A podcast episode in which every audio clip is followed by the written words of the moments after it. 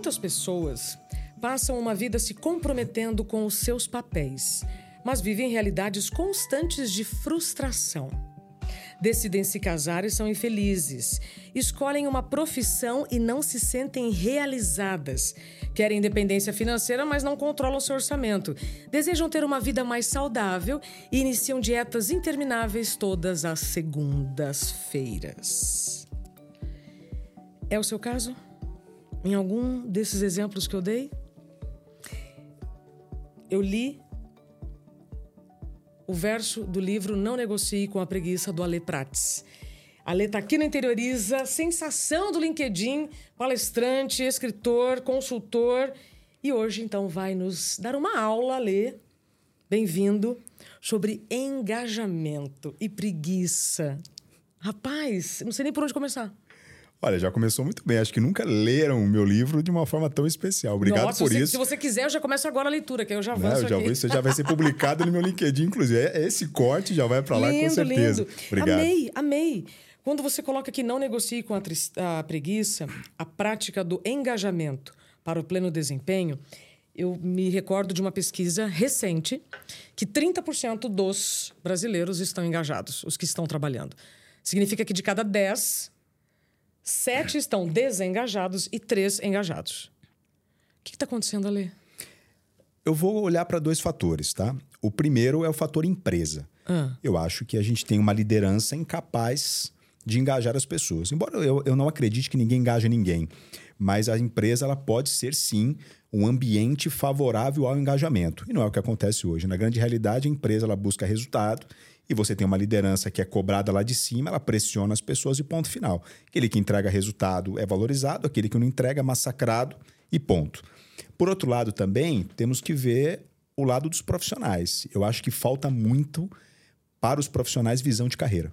Então, eles entram em uma determinada empresa, estão ali, entre aspas, infelizes, ou porque não, não ganham o que querem, ou porque tem uma liderança como essa, ou um, um ambiente que ele não está muito confortável, e ele simplesmente decide uma coisa incrível. Ele decide que ele vai diminuir a performance dele. Como se ele quisesse, de alguma maneira, castigar a empresa. Quando, na verdade, ele está se castigando. Porque no momento que eu passo a desvalorizar o meu trabalho, eu passo a não merecer nem aquilo que eu tenho. Então, quando você junta isso, falta de visão de carreira, com um ambiente impropício ao engajamento, aí a fórmula é o fracasso total, né? Amei. Acabou, tá ótimo. É- é- gente, então, de novo, falta de clareza da sua carreira. né? Isso é muito forte. Falta de clareza da sua carreira. Mas uma liderança que está preocupada também com outras coisas e não só né, com o seu umbigo, vai dar ruim. vai dar ruim. E eu, quando você vai para uma empresa hoje, é, eu abro as minhas palestras com ele dizendo o seguinte: o que- o, que, que é uma empresa? É a primeira coisa que eu, que eu pergunto. Ah, a empresa é um negócio, a empresa é uma instituição que tem que dar lucro. Eu falo, concordo com tudo isso, mas vamos entender o que é uma empresa de fato. Uma empresa é gente trabalhando com gente para atender gente. Ponto. Ponto. Pode ser a empresa que você quiser. A empresa é isso. Então, quando você tem aqui na ponta alguém que é mal atendido, um consumidor que não compra, enfim, alguém que está insatisfeito, é porque essa equação aqui dentro não está funcionando bem. Porque o líder, depois de um tempo, ele começou a achar que o trabalho dele é executar bem processos, né? E aí você tem aquele líder, por exemplo, que é apaixonado na planilha de Excel dele, né? Deve conhecer. Que ele que entra na sala dele, abriu a planilha e acha que ele é trabalhar. Então ele ele olha o número e cobra, ele olha o número e cobra. E me desculpa, né? Cobrar resultado está longe de, de ser fazer gestão, né? Então, é, quando você olha para esse ambiente, você percebe que a cada dia que passa, você admira menos as lideranças nas empresas. Eu, por exemplo, eu sou fruto de grandes líderes, assim, líderes que eu admiro, que são meus amigos até hoje. E Mas você teve chance de trabalhar com eles ou você conheceu depois? não, eu trabalhei com eles. Trabalhou eu com sou fruto líderes, de líderes tá. assim, líderes que me inspiraram, líderes que me deram grandes feedbacks, sabe, que olharam para mim, que me oportunizaram grandes coisas. Hoje nas empresas eu- eu não vejo mais as pessoas dizendo isso, sabe? Nossa, como eu admiro meu líder, como eu admiro a minha líder. Tá longe disso, porque a coisa ficou fria. A coisa ficou muito Excel, ficou muito processo e esqueceram as pessoas. Ficou ou sempre foi?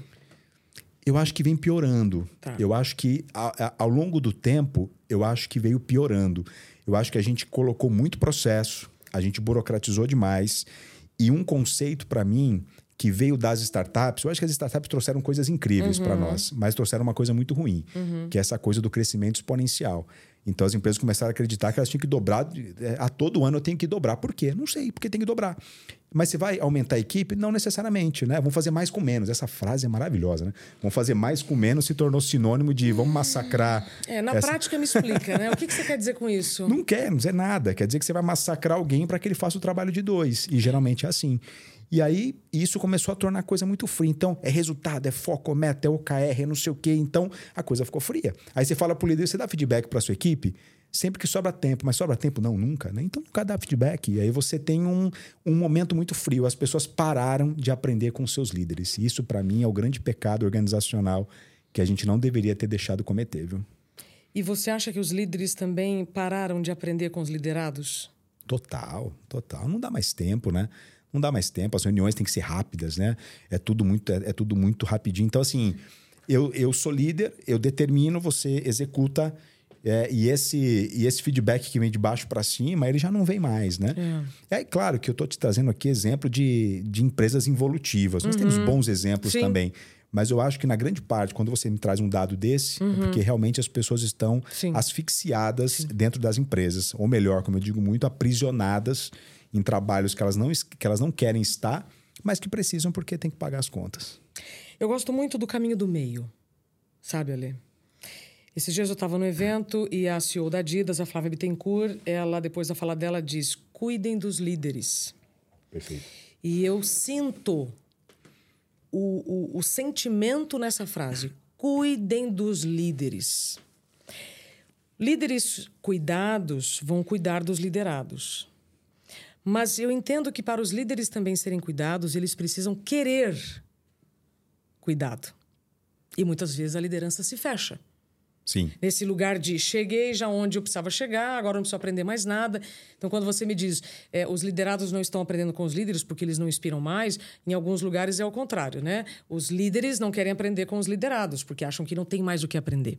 E de todas as empresas que eu já passei, os caras mais admiráveis são aqueles que estão dialogando e Exato. falando dos erros sempre. Sabe por quê? Se você erra e não tem uma conversa e um avanço, você vai errar de novo. Então, o erro ele precisa servir de medida pedagógica, senão você vai continuar errando. Exatamente. Então, é, cuidado com aqueles contextos que você vive em que o erro é como um crime. Porque aí você vai ficar mais ainda sob aquele aspecto de medo, opressão, para não errar, e aí vai errar, óbvio. Perfeito. E eu vou além, eu vou além. Eu acho que nós fomos ensinados, quando falamos em liderança, nós fomos ensinados que o líder ele precisa ser o super-herói ou a super-heroína. Né? Então ele tem que resolver todos os problemas, ele tem que ter resposta para tudo, ele não pode chorar, ele não pode sentir emoção nenhuma, né? ele tem que ser aquela pessoa perfeita, né? que não erra, aquela pessoa incrível, aquela pessoa que, tem, que sabe tudo. E aí isso coloca um peso nos ombros completamente absurdo, porque essa pessoa ela vai errar, é um ser humano e ela tem a- a- o direito de errar, ela tem o direito de dizer não sei. E o líder que diz não sei, como ele é valorizado, porque é ele sentar numa mesa de reunião, fala gente, temos um conflito. Ele fala não sei resolver, o que é que vocês acham? Sim. Então, quando esse líder começa a delegar mais, a descentralizar, ele naturalmente ele, ele descarrega né, um pouco dessa pressão dele e as pessoas começam a entender: opa, temos um ser humano ali que vai construir junto. Ninguém gosta de trabalhar com líder super-herói ou super-heroína, não gosta. Porque essa pessoa, na verdade, ela, ela, ela tolhe os talentos. Porque as pessoas elas não podem ter grandes ideias, elas, ela, então tudo é resolvido ali. Sim. Isso para a empresa é muito ruim, para o time é muito ruim e para o líder, né? A médio e longo prazo é adoecedor. Ninguém aguenta isso durante muito tempo. Não, totalmente. Não é sustentável. Não é. Não. Né? Ale Prates, autor do livro Não Negocie com a Preguiça. Hã? É, a pessoa que tem preguiça, ela tem preguiça no geral ou são algumas áreas? De onde vem esse título, Ale? Esse título é uma frase que eu dizia para mim, ou melhor, que eu digo para mim até hoje, né? Então esse livro ele é um, ele de verdade ele é um livro de autoajuda para mim mesmo, assim. Esse livro eu escrevi para mim, né? Eu falo que é um grande desabafo, assim, porque eu, sou uma pessoa na minha essência, eu tenho preguiça para algumas coisas. E já te respondendo isso, não, a pessoa ela tem preguiça para algumas coisas e não tem para outras.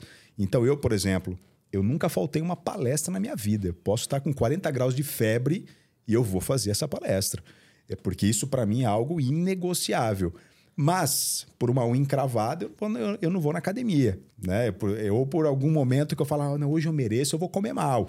Porque são coisas para mim que são mais difíceis, então para isso eu sou muito preguiçoso, né? Muito preguiçoso. Então, ó, pera lá, você está sendo, você está me, o que que eu estou entendendo? Eu é. sou preguiçoso com as coisas para mim, porque eu vejo mais valor nas coisas que eu me comprometo pode fora. Ser, pode ser, pode ser.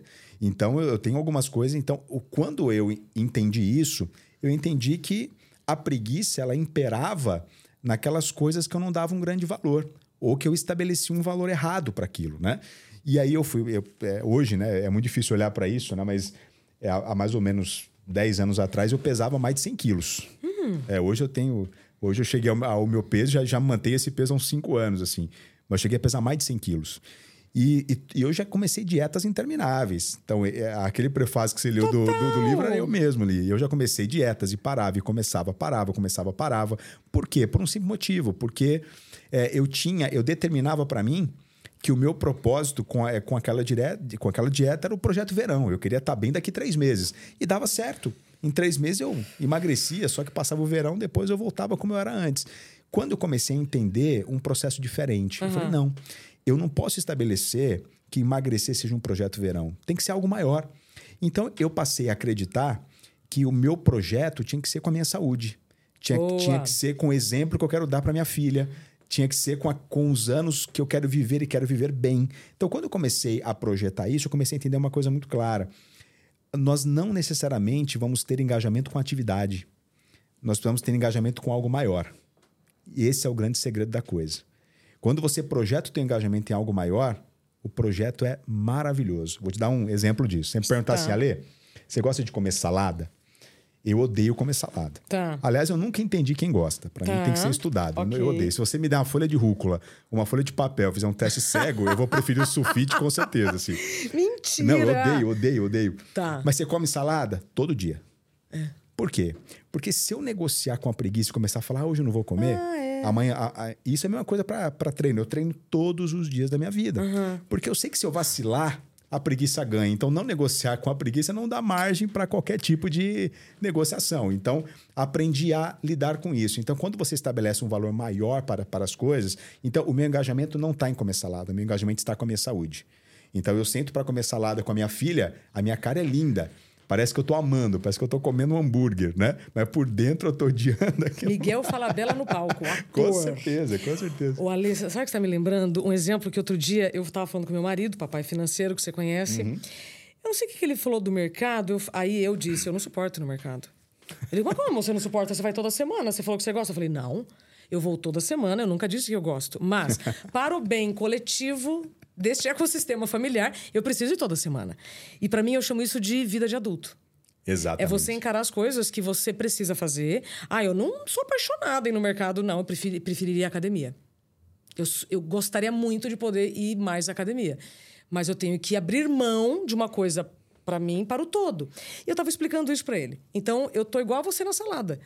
O lance, eu não gosto de ir no mercado, mas eu gosto de ver a geladeira com comida, eu gosto de ver banana para nenê. Exatamente. Ou seja, então faz parte. Faz parte. E quando você entende o processo do engajamento, você vai entendendo que engajamento não é uma decisão. Ah. Se fosse assim, era muito fácil, né? ah. né? Eu acordaria de manhã e falaria, nossa, hoje eu tô engajado e nada na minha vida pararia, né? Seria muito simples a vida, né? Então eu entendo que engajamento é uma conquista. E por ser uma conquista, significa que você precisa entender os princípios que te levam a ele. Então, para mim, fazer atividade física todos os dias, no mesmo horário, me leva ao engajamento Total. com a minha saúde. E eu sou do ritual. Isso eu aplico na minha própria empresa. Então, lá na empresa, eu sou o chato dos, dos rituais. Gente, ó, hum. toda segunda-feira, das 9h15 às 10h30, temos a nossa reunião. E ponto. Então, todo mundo sabe disso. Tem que ter. Quando você estabelece rituais e você se compromete com eles, a chance de você conquistar um engajamento é muito maior, porque o real engajamento ele vem do resultado. Sim. Então muita gente espera primeiro você ter o engajamento para depois você ter o resultado. O projeto é inverso. Primeiro eu, primeiro eu me comprometo, faço o que tem que ser feito.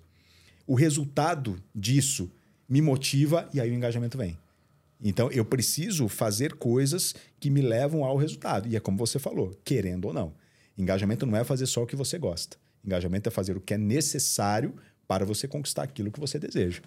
E eu, por isso que eu digo que engajamento é liberdade. Quanto mais você se engaja, mais livre você se torna. Porque você vai entendendo que você agora não é refém do seu desejo. Você não é refém da preguiça. Você agora tem controle. Então, ter controle é a maior liberdade que você pode ter na vida. Pegou aí? Uma salva de palmas.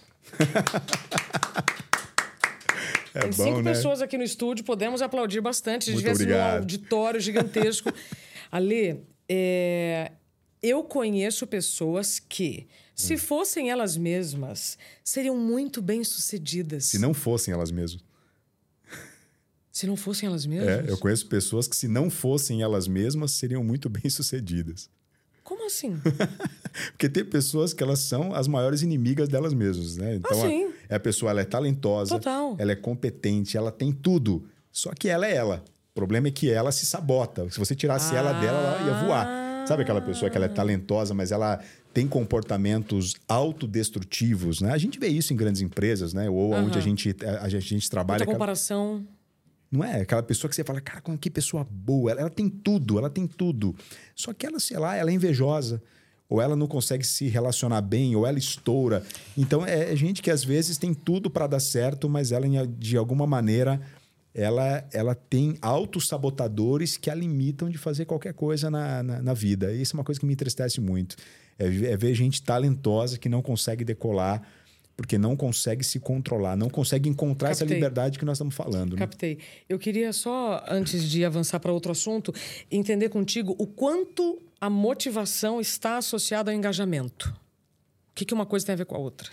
É, a motivação, ela é algo que ela, ela vem do meu desempenho, tá? Então, vamos lá. É, se eu acordo todo dia esperando motivação para fazer alguma coisa, a chance que a gente tem de se frustrar é grande, porque a motivação, assim como o engajamento, também não é uma escolha. A motivação é algo que você precisa despertar. Entendi. E você desperta o, o engajamento por meio do seu desempenho. Ou seja, eu vou fazer aquilo que tem que ser feito.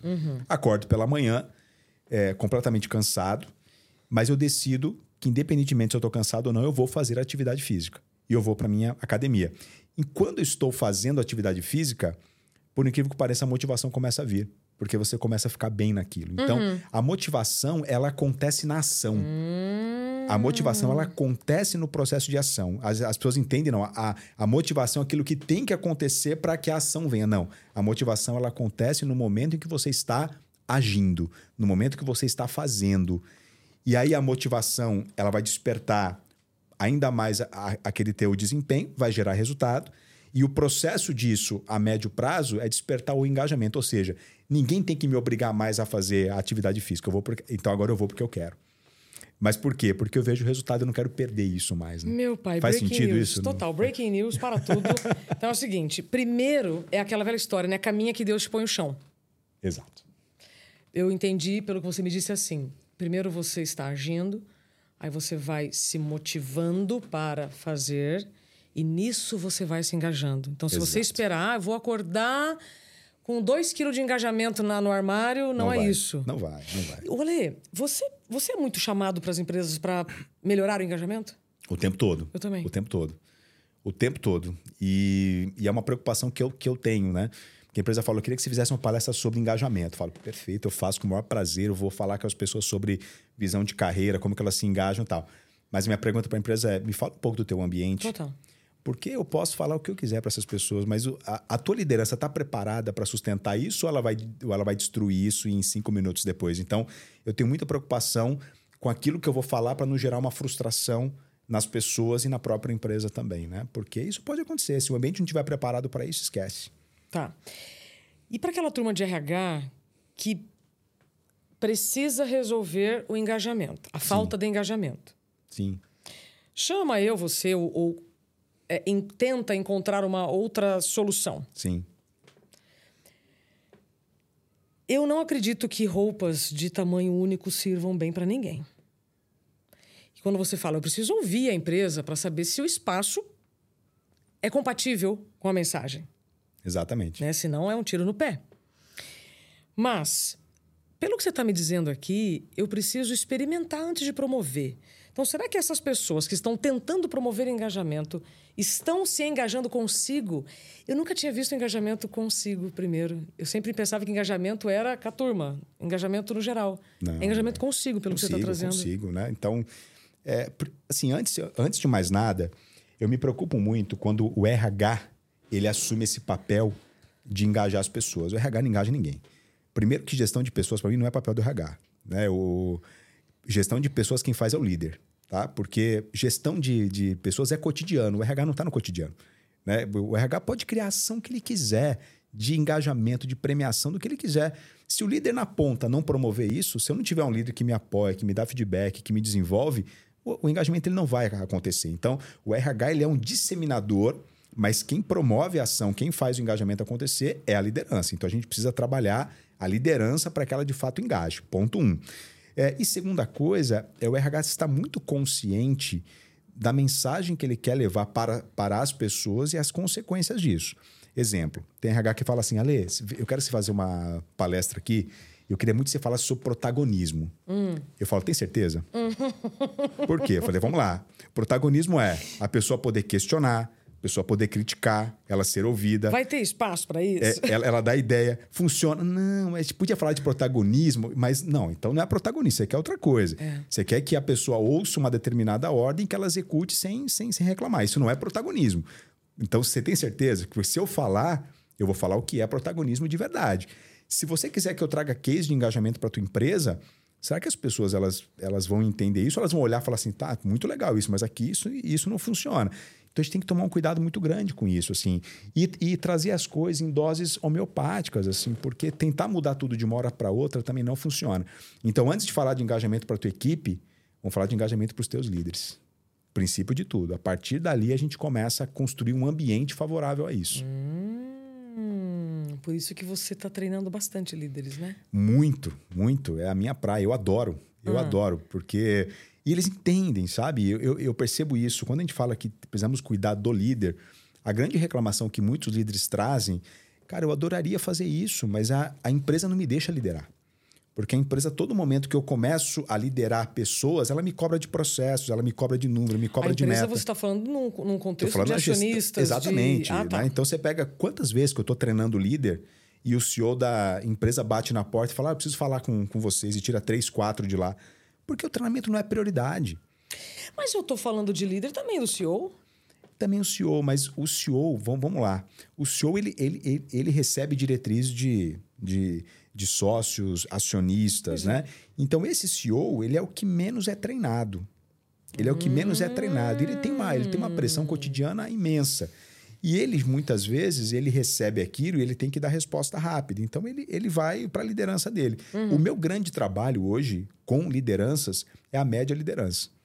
Eu trabalho muito ali de, de gerentes, coordenadores. Essa média, para mim, é a, é, a, é a liderança que mais sofre dentro das empresas. É o recheio do sanduíche. É, porque é, pressionado é aqui claro. e pressionado aqui. E é quem cuida da maior massa, né?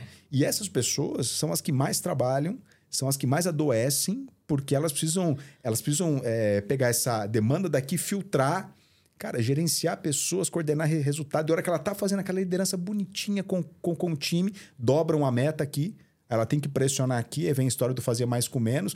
Ela vive um turbilhão uhum. absurdo. Então, muitas vezes eu, eu tenho que conversar com o CEO para falar oh, pega leve, cara. Ou você vai perder essa tua média liderança, ou por burnout, ou porque eles vão embora mesmo, porque ninguém aguenta, né? É, aí a gente entraria no segundo tema que eu mais tenho ouvido a turma do RH desesperado, que é retenção de talentos. Né? Então, se eu não promovo o engajamento, eu vou perder as pessoas que eu contratei. Sim. E aí a turma investe tanto dinheiro em processos seletivos super criteriosos e tal. E aí você tem talentos é, dentro do seu ecossistema, às vezes subaproveitados. Tem, eu, outro dia eu fiz um curso de segurança psicológica e aí eles falavam muito sobre as super chickens. São as super galinhas, aquelas que são ultra exploradas, porque são pessoas competentes, né? Sim. É, as galinhas, né? naquele contexto, as galinhas são as que mais botam ovo, então elas estão sempre ali e as outras ficam só observando. O quanto a liderança também é responsável na promoção dessas super chickens, o quanto isso causa uma comparação injusta, um estado de, de, de, incapacidade daqueles que não são colocados no lugar das super chickens. Só que detalhe, vou dar um spoiler: as super chickens morrem. Exatamente. A Super Chickens sai primeiro. Uhum. Então, é, nós estamos vivendo uma grande atualização da cultura do trabalho, né, Ale? Total. E as pessoas já não aceitam mais o que as gerações, até a minha geração mesmo, aceitava antes, né? Que era é, é, trabalhar 12, 14, 16 horas por dia. É, a nova geração hoje ela já começa a questionar um pouco mais isso, sabe? Ela uhum. já começa a querer também qualidade de vida, ela já. E, e, e, outra coisa, o que é que retém pessoas dentro de uma, de uma empresa? Dois, só dois pontos para mim, né? Ou ela precisar ficar ali, porque ela não tem opção, uhum. aí já talvez não seja aquele profissional que você quer que inclusive uhum, fique ali, porque ele não tem opção e ele Exato. fica ali porque ele precisa receber aquele salário dele e ponto final. E muita empresa não troca porque às vezes é muito difícil recolocar alguém, então você vai deixando ali a pessoa entregar 30%, 40%, tá tudo certo. Ou a pessoa fica porque naquela empresa ela tem uma sensação de evolução constante. Uhum. Ela sente que ela está aprendendo, ela sente que ela participa, que ela tem autonomia, que ela pode ser protagonista. Então, quando você de fato desperta isso no, no seu time, as pessoas ficam. Qual é o grande problema hoje? É que com a correria as pessoas não aprendem mais, uhum. elas não conseguem participar do processo decisório, uhum. porque geralmente já vem tudo pronto de cima, é, e elas não têm essa sensação de que elas estão evoluindo, Sim. não se sentem parte daquilo. É, é, qualquer oportunidade eu vou. Quando algum gestor fala assim, ali, a pessoa por 50 reais a mais ela foi embora da minha empresa. Por que será? Ah, que incrível, né? Ela não foi pelos 50 não reais, foi. querido. Não ela foi. foi porque aqui o ambiente não proporcionou nada mais do que ela quisesse ficar, é. né? É isso. Outro dia eu vi uma pesquisa da Único Skill e eles um, consultaram 500 profissionais de alta performance aqui no Brasil e ficou muito evidente que o ambiente era equivalente ao salário no peso de ficar ou não numa empresa. Exatamente. exatamente. Ambiente e salário. Total. Ale, antes da gente encerrar. Que rápido, né? Que delícia. Não, não eu já sabia que o nosso papo ia ser assim maravilhoso. É, quero agradecer, inclusive, fazer um reconhecimento aqui, Ana Paula Rodrigues, que está nos nossos estúdios aqui do Poleto Comunicações. Ela que fez a ponte, ela que fez é, a ponte. Ana Paula Rodrigues é, foi uma pessoa é, muito importante numa transição em que eu comecei a é, trabalhar mais com o LinkedIn. Luciano Santos que me apresentou Ana Paula. Sim, nosso amigo comum. E, a, e ela que fez essa nossa conexão. Obrigada, Ana. E hoje é aniversário dela, tá? O dia que a gente está gravando esse podcast é o dia do aniversário da Ana. Parabéns, minha querida. Ale, então antes da gente terminar, é. e já que eu já fiz agora aqui o reconhecimento, vou te convidar para a cerimônia das areias. Ah, é? Nossa. Que legal. Nesse momento entraria uma musiquinha assim, né? Fazendo uma coisa meio, não sei, indiana, talvez. Olha só. É, eu já sou uma pessoa diferente do início da nossa gravação. O que você falou já me transformou. Não dá mais para separar, né? A Isabela antes dessa gravação e agora. E assim eu acredito também nas areias. Todas as pessoas que nós vamos conhecendo, elas vão nos ajudando a ser quem nós somos. Eu aqui no meu estado de presença, e você fala no seu livro, né? O estado de presença é um tesouro. Sim. É um tesouro que está na sua mão. Eu estou presente aqui contigo e quero que você, então, escolha uma cor Cada ah. convidado que vem no Interioriza escolhe uma cor e assim nós estamos formando uma grande obra de arte. Que legal. E não é o que nós estamos fazendo? Com certeza. Né? No dia a dia, nas nossas comunicações, nas redes sociais, nas empresas que nós passamos. Então, gostaria que você escolhesse uma cor. Tá bom. E ao despejar aqui, você falar algumas palavras para quem está nos assistindo que podem gerar ação. Que podem gerar ação. Tá ótimo. Eu vou escolher a cor preferida da minha filha da Lara, amo um rosa, né? Apaixonada por um rosa. Boa. Eu vou nessa. É... E vamos lá, eu vou falar aquilo que eu encerro o livro, tá? Tá. Eu... Tá bom, ser tudo? Pode ser tudo. Ah, então vou tudo. Ah, vai tudo, claro. Então, não vou Lindo. economizar, não. Excelente. Eu vou falar um pouquinho daquilo que eu encerro o livro. Eu hum. digo o seguinte: é, na vida você tem duas opções. Ou você se engaja, ou a vida te obriga. Se você não se engajar com a tua saúde, um médico vai te obrigar a fazer isso a qualquer momento. Se você não se engajar com a tua carreira, daqui a pouco é, você vai ter que trabalhar em algo que você odeia para pagar as contas. Se você não se engajar com as pessoas que você ama, talvez a culpa te obrigue a fazer isso. Então, por que não escolher o engajamento? Né? Por que não fazer aquilo que tem que ser feito hoje? Para que de fato a vida não tome a decisão por você. Porque quando ela toma a decisão por nós, geralmente não é aquilo que a gente tanto quer. Então, aproveita. O engajamento ele pode não ser uma decisão, mas as tuas ações cotidianas, essa sim é uma decisão que você pode tomar e que vão te levar para o teu pleno engajamento. Muito obrigado. Ale Prato, sucesso do LinkedIn. Graças todos a Ana. Os palcos, todos os palcos desse país aqui no Interioriza. A turma que está apaixonada por você e ainda não te segue, quais são os caminhos? Bom, vamos lá. É, Instagram, arroba lepratesOficial e LinkedIn, Aleprates. São, dois, são os dois caminhos aí para a gente poder conversar. Ou o site da minha empresa, Futurize Agora, futurizeagora.com.br. Nossa, nós nem chegamos perto para falar da Futurize. Mas não vai faltar oportunidade, com certeza. O seu livro está à venda pela Bestseller. Pela Bestseller, né? Mas está nas principais livrarias e principalmente online, né? Então a gente encontra em qualquer lugar. Você já sabe, né? Se esse papo foi útil para você, ele pode ser útil para pessoas que você gosta e que você também quer bem. Então compartilhe, se você puder, e deixe seu comentário, sua crítica ou sugestão. Tudo é bem-vindo, tá? Muito obrigada pelo seu tempo e confiança e até o próximo Interioriza. Valeu, obrigado. Prazer. Obrigadão.